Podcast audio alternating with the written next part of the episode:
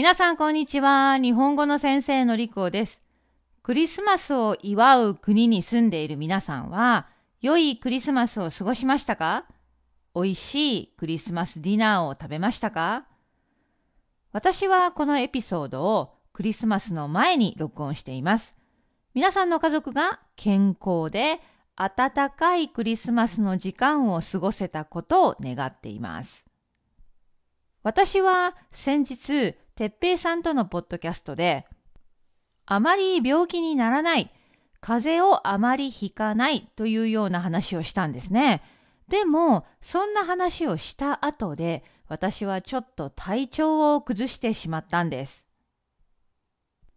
まず、久しぶりに腰が痛くなってしまいました。私は腰が弱くて時々腰が痛くなるんですが、その腰痛がまた始まって椅子に座れない状態が続きました。そして腰が良くなったと思ったら、今度は咳が出始めたんですね。ごほごほとドライな感じの咳です。実は今日もその咳は続いています。残念ながら日本語のレッスンも少しお休みをしなければいけませんでした。病院には行っていません。もちろん念のために外には一切出かけません。咳が出るだけで他の症状はなく頭は痛くないし熱もない。風邪だったら私は普通は喉が痛くなるんですが喉も痛くない。もしかしたら何かのアレルギーかもしれません。クリスマスなので病院も予約ができないし、しばらく自宅にいて様子を見ようと思っています。クリスマスを前にして腰が痛くなったり、咳が出たりと、ちょっと体調が良くない日が続いている私です。皆さんは元気ですか？体は元気な方がいい。病気にならない方がいい。健康が大切です。だから皆さんもこの季節、12月と1月、何かと忙しい時ですが、病気にならないように元気に過ごしてほしいと思います。さて、今日は病気の話ではありません。なかなか長続きしない私が今のところ続けられていることについて話します。私は昔から何を始めても長続きしないタイプなんです。楽しそう、やってみようと思って簡単に始めてみるけれど、途中で諦めてしまったり、飽きてしまったり。例えば、今までの人生で始めたけど今はやっていない、やめてしまったことはたくさんあります。そうですね。例えば日記。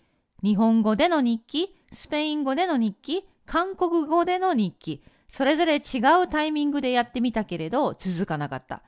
編み物も6、7年間ぐらいはたくさんやっていたけれど今は全然やっていない。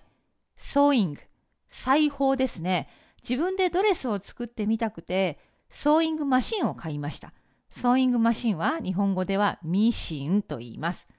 カバンとかカーテンとかちょっと作ったけど5、6回使っただけでもうミシンは使っていません。本当に無駄な買い物でしたね。あとは言語学習。私は少しだけスウェーデン語を勉強したことがあります。その時は集中して4、5ヶ月ぐらい勉強しました。きっかけは私の義理の妹がスウェーデンに住んでいて、そして妹がスウェーデン人と結婚したんですね。それで私たちはスウェーデンに旅行に行くことになりました。その旅行の前にちょっとスウェーデン語を勉強してみようと思ったわけです。その時は旅行までほぼ毎日勉強していました。簡単な挨拶とか会話がちょっとだけできるぐらいだったかな。そんな状態でスウェーデンに行ったんですが、スウェーデン人は皆さん本当に英語がペラペラです。ちょっとスウェーデン語を使ってみたけど、私が話したスウェーデン人はすべて英語で返事を返してくれました。それで一気にモチベーションが下がったんですね。いやー、もう勉強しても意味ないわって思ってしまった。スウェーデンに住んでいるなら、もっと勉強を続けたと思いますが、イギリスに住んでいる私は、これはなかなか使う機会がないと思って、それでその時にすぐスウェーデン語の勉強をやめてしまいました。語学の勉強ってやっぱり続けるのは本当に難しいと思います。私もこのように挫折、諦めた経験があるので、皆さんが長く日本語を勉強していると聞くと、本当にすごいことだと思います。皆さん、本当にすごいです。人生いろいろありますから、いろいろな理由でモチベーションが落ちたり、やめたりっていうことはありますよね。こんな何でもやめてしまう私が今のところ続いていることが2つあるんです。それは韓国語の勉強とこのポッドキャストです。韓国語の勉強はまだ1年しか経っていません。でもスウェーデン語は4、5ヶ月、4、5ヶ月でやめてしまったから、それと比べるとまだ続いていますね。来年が勝負かな。最近あまり勉強していないので、ずっと初級のままです。でも、スウェーデン語の勉強の時と違うのは、韓国語の勉強は、進度、進み具合が遅いけど、楽しいってことです。多分これは、韓国の文化、食べ物や K-POP、韓国ドラマがとても好きだからだと思います。韓国についてもっと知りたいからという思いがあるからだと思います。やっぱり何かを続けたい、または続けるってそこに大切な理由があると思います。私の場合、今のところ韓国ドラマが好き、もっとドラマを韓国語で楽しみたい。だからこれからも韓国語を勉強したいと思えるんですね。皆さんにも何か日本語の勉強を続ける理由、もっと上手になりたい理由がありますよね。それが大切だと思います。その理由が楽しさにつながっているともっといいですよね。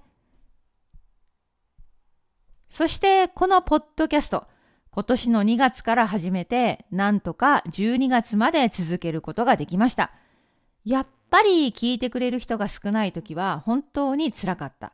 でも、ポジティブなコメントやフィードバックがもらえるようになってから、ポッドキャストを続ける意味が私の中で生まれました。最初は自信がなかったけれど、今は自信を持っています。たくさんの人が私のポッドキャストを聞いて勉強をしてくれている。トランスクリプトも読んでくれている。本当に役に立っている。と感じられるようになりました。さらには、私のコンテンツが面白いと言ってくれる人が多いのももっと続けようと思えることにつながっています。私のポッドキャストで何かを学んだり感じたりしてくれている。それは本当に嬉しいことです。そして、ある人からは、のりこさんはストーリーテレアですね。と言われたことがあります。自分らしく、のりこさんらしく話すことができる。個性が感じられるストーリーテラーとしての私が話すこのポッドキャストがいいと言ってくれる人がいました。これも本当に嬉しいことです。私らしさが伝わっているということかなと思います。私はポッドキャストをよく聞きます。